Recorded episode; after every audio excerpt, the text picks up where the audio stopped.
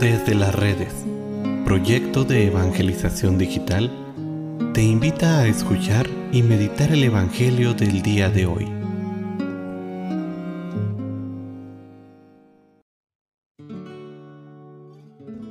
El día de hoy, viernes 9 de septiembre, escuchemos con atención el Santo Evangelio según San Lucas. En aquel tiempo, Jesús propuso a sus discípulos este ejemplo. ¿Puede acaso un ciego guiar a otro ciego? ¿No caerán los dos en un hoyo?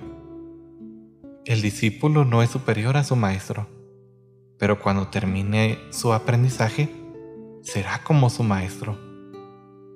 ¿Por qué ves la paja en el ojo de tu hermano y no ves la viga que llevas en el tuyo? ¿Cómo te atreves a decirle a tu hermano, déjame quitarte la paja que llevas en el ojo, si no adviertes la viga que llevas en el tuyo? Hipócrita, saca primero la viga que llevas en tu ojo y entonces podrás ver para sacar la paja del ojo de tu hermano. Palabra del Señor. Querida familia, hoy tenemos una doble enseñanza. La primera estaría referida a descubrir nuestros propios errores. Somos humanos y como tales tenemos fallas y debilidades.